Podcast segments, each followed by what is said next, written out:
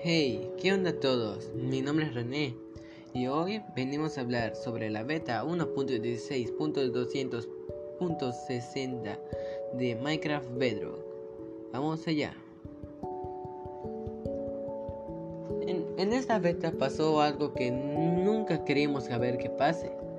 En esta beta, aparte de todos los bugs que han arreglado que pues las mismas betas traen, quitaron a Glow Squid, que es el pulpo brillante lo quitaron a él, quitaron su huevo con el que lo podías aparecer en tu mundo, el tinte que él dejaba cuando lo matabas, que es el tinte brillante, que se usa para los, marcos, para que emitan como que una luz, y a los carteles para que deslumbre más.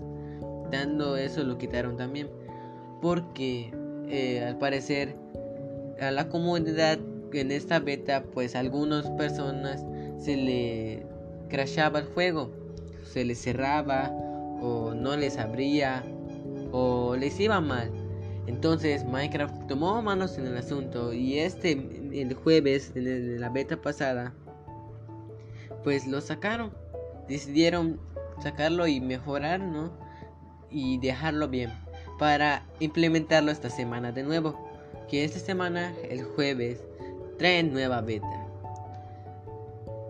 pues esperemos que lo traigan de nuevo, aunque la verdad no es alguien muy querido por la comunidad. Pero pues se le extraña y a ver qué depara esta beta nueva. Bye.